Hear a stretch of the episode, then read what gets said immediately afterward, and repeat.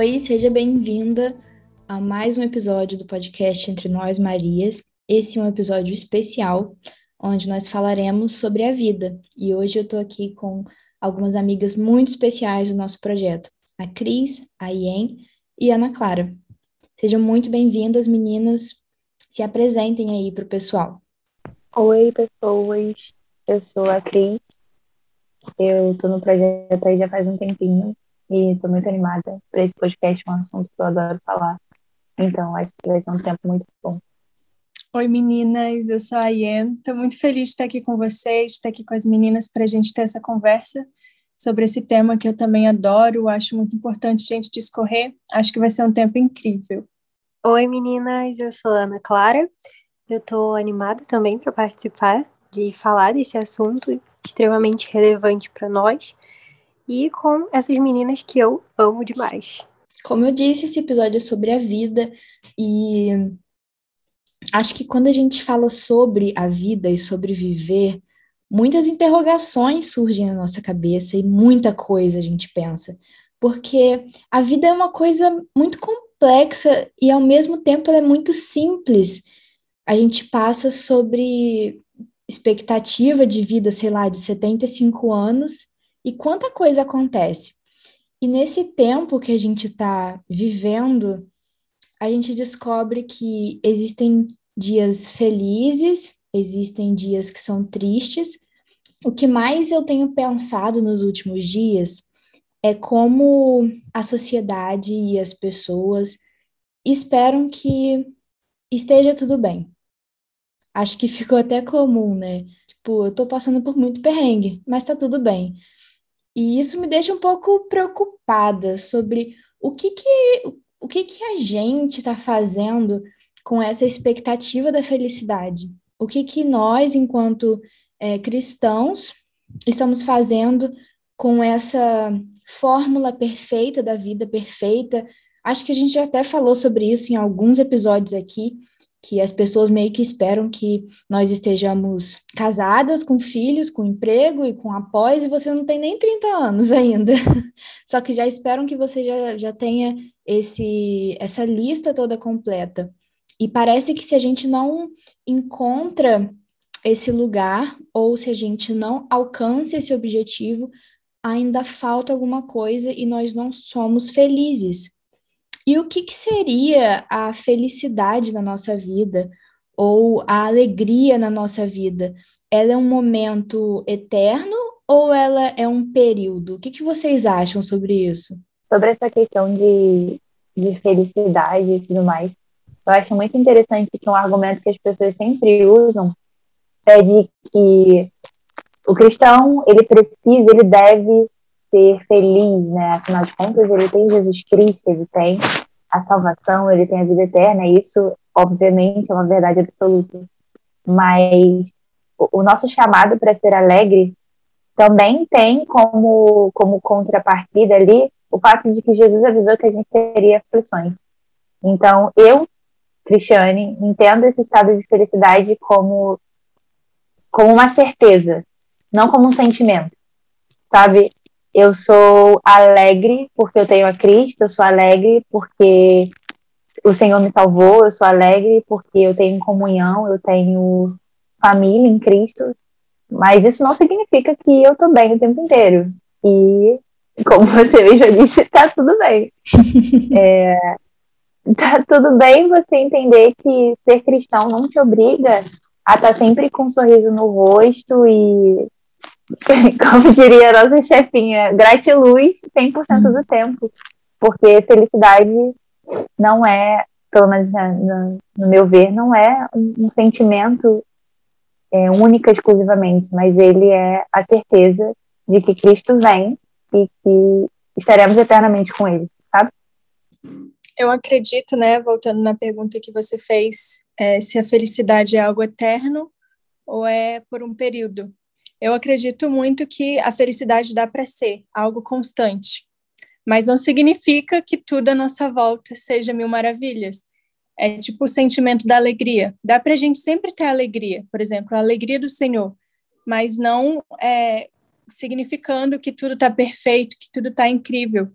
Então, eu acho que isso é algo que a gente pode, inclusive, buscar no Espírito Santo, buscar nosso relacionamento com Deus, né? Uma alegria que independe dos momentos é, bons ou dos momentos ruins. Então, eu acho que dá sim para ser feliz é, a vida toda, mas não significando que a gente não vai passar por aflições, como a Cris disse, né?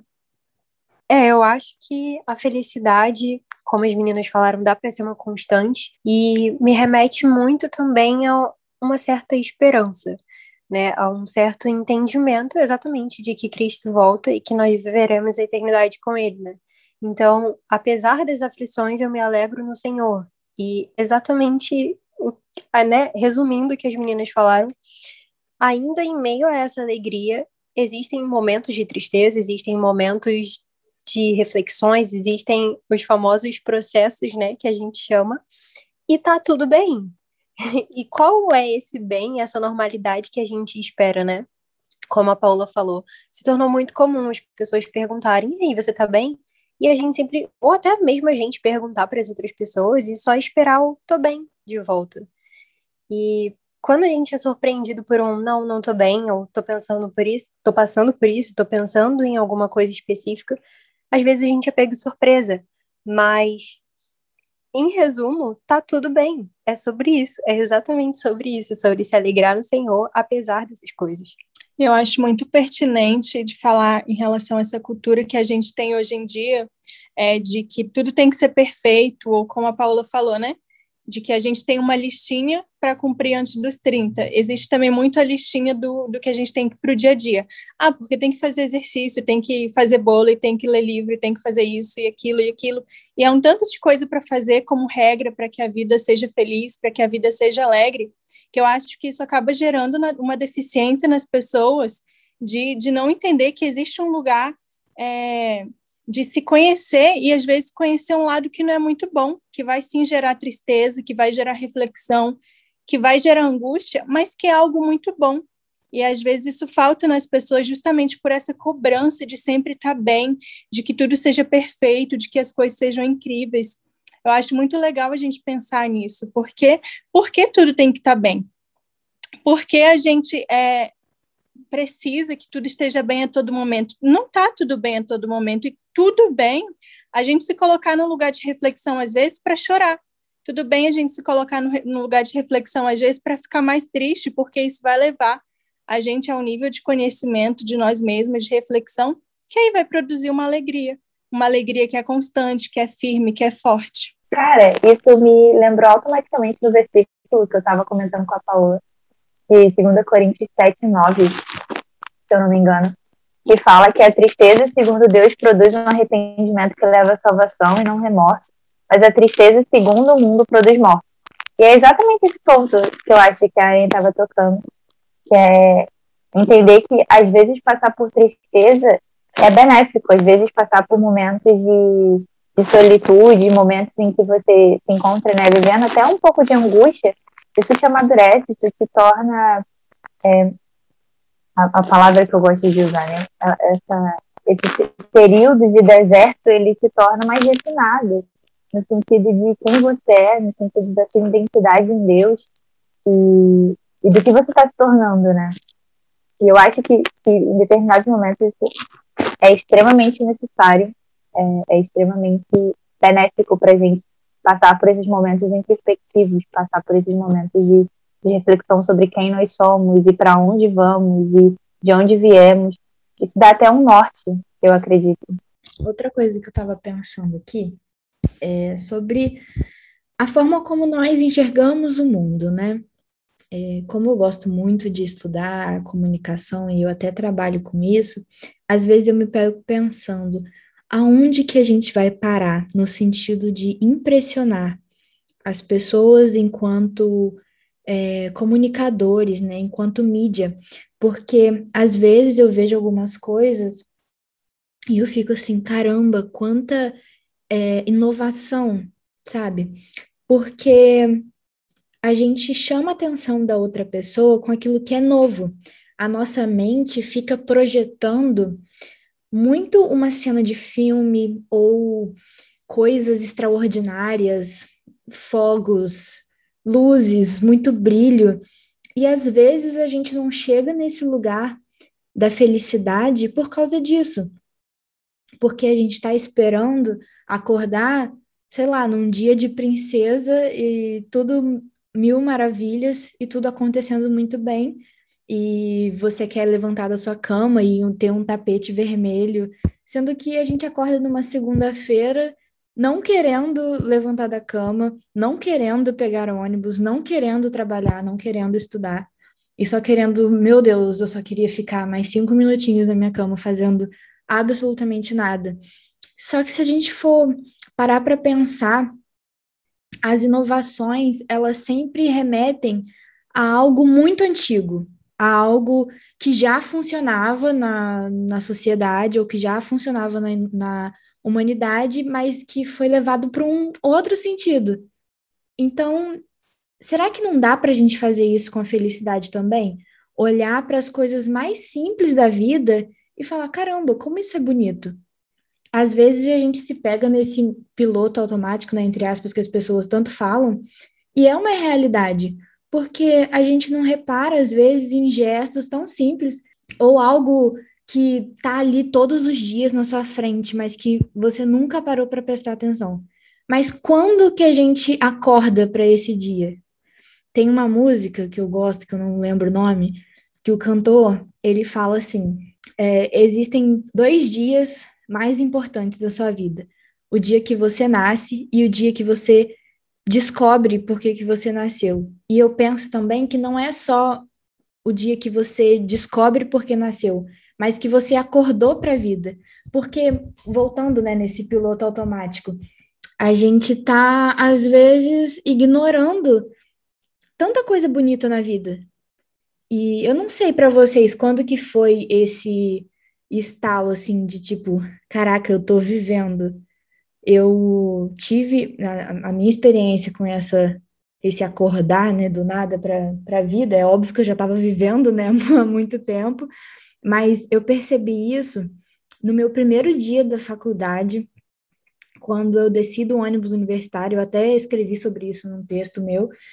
Eu andava no meio da rua de uma cidade que, comparado aos lugares que eu morei, era uma cidade um pouco grande, e quando eu olhava as pessoas, elas não olhavam de volta, sabe? Tipo, ah, eu te conheço.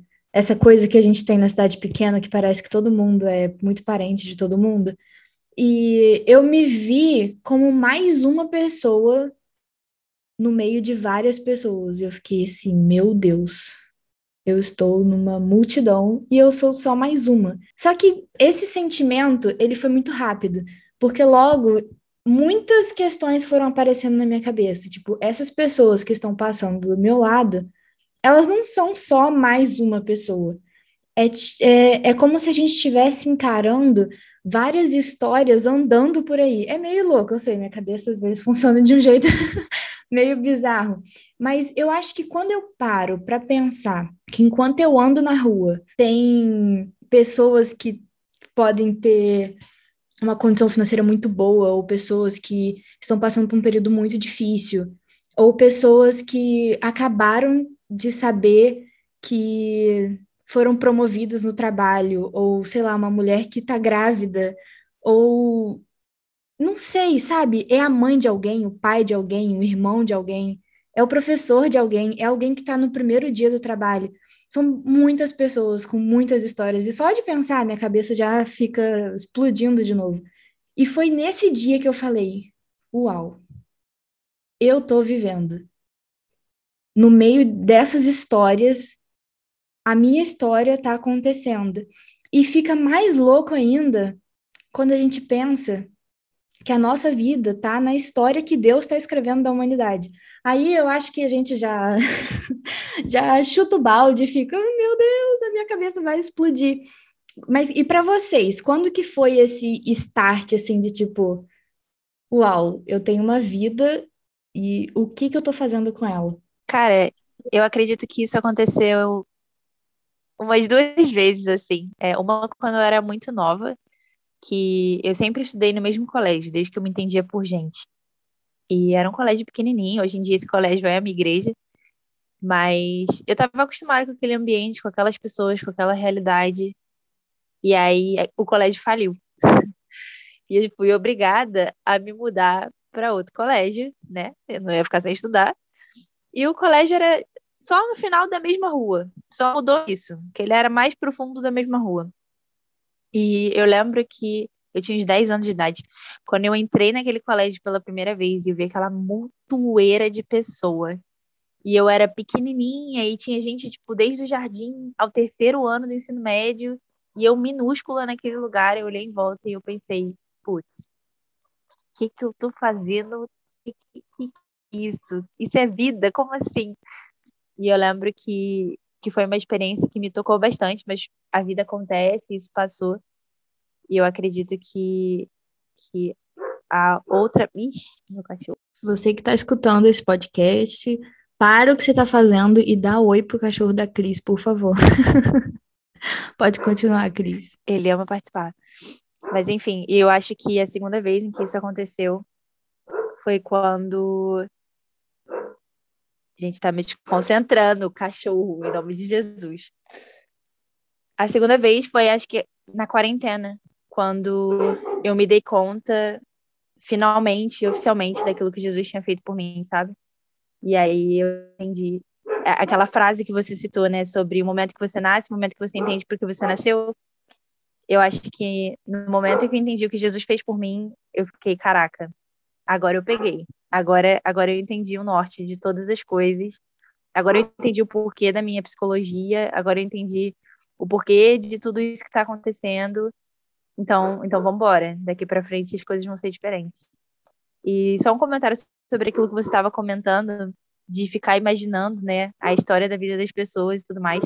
Isso é algo que me sensibiliza muito em relação a ser grata é, sobre as pequenas coisas, apreciar o ordinário. Porque às vezes eu tenho essa brincadeira com meu namorado, inclusive, oi, Micael, um beijo, te amo. É, eu tenho essa brincadeira com ele da gente estar tá no lugar público, a gente vê uma pessoa diferente e a gente tenta adivinhar qual é a história da vida daquela pessoa. Eu também faço isso. Falo sozinha, mas isso eu é também faço bom. isso. eu também, queria só deixar claro. Isso é muito bom. É, eu imagino falas eu imagino, tipo, o que, que, a pessoa tá falando na distância. E é sempre Ai, muito Deus, mais sim. legal na minha cabeça. Às vezes eu tento imaginar até o que Do a pessoa que na vida real. Dia. Total. Acho que vocês estão em um outro patamar que eu ainda não cheguei. Mas, cara, a gente faz muito isso. E a gente fica tentando adivinhar se ela é casada, se ela é solteira, se ela tem filhos, se ela tá feliz, o que, que ela, qual é a profissão, e, e, é muito maneiro. A gente tenta adivinhar qual foi a história da infância da pessoa, como é que ela chegou ali, o que, que ela vai fazer depois. E pensar sobre essas coisas quando eu chego em casa ou quando a gente sai daquele lugar, me dá uma paz tão grande, sabe? De pensar que, caramba, aquela pessoa tem toda uma história, tem toda uma vida, e eu sou completamente alheia à existência dela, e ela completamente alheia à minha, e ainda assim a gente coexiste, ambas somos amadas por Deus, ainda que eu não faça a menor ideia de quem ela é. E isso me dá um, uma paz tão grande, sabe? De saber que, por mais que às vezes pareça que o mundo é pequenininho, o mundo é enorme e Deus tem controle de todas as coisas e as pessoas estão vivendo as suas vidas e a gente está vivendo a nossa e sabe no final das contas tudo vai convergir para o mesmo fim e isso me dá uma felicidade, uma gratidão pela vida. E eu amo praticar isso.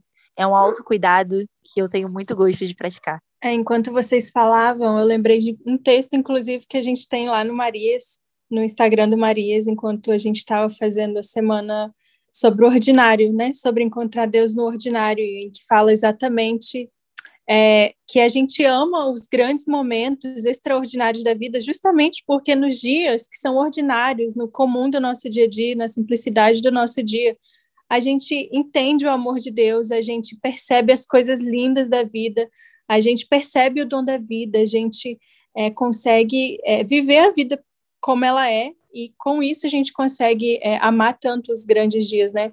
E essa questão do ordinário, nos últimos meses, tem pegado muito para mim também. E isso tem me feito, é, me levado para um outro lugar, né? Tem me feito crescer internamente, porque antes eu acredito que eu achava minha vida muito monótona, assim, eu ficava muito frustrada, né?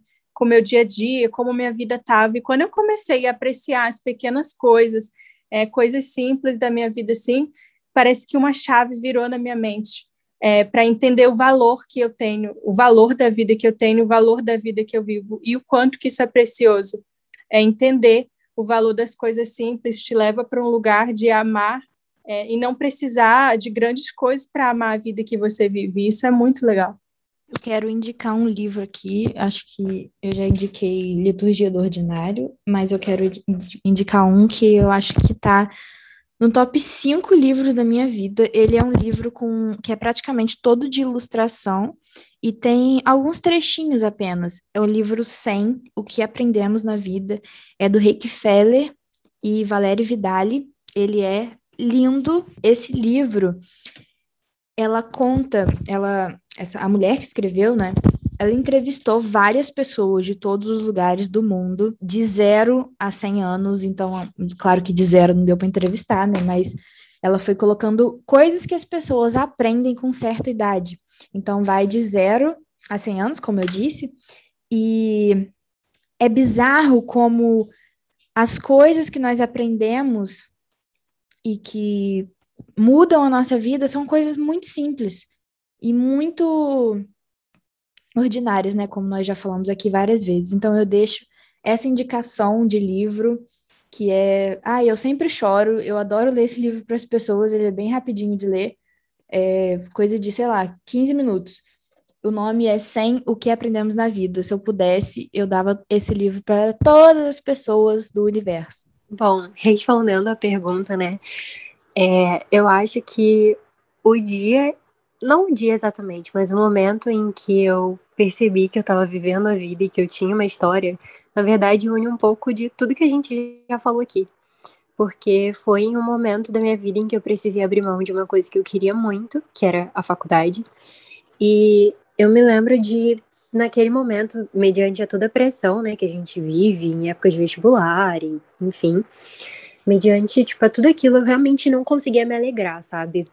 Eu olhava para as coisas da minha vida e por mais que tudo bem, eu me alegrasse em coisas do nosso ordinário, eu olhava para a criação e eu realmente ficava feliz com aquilo.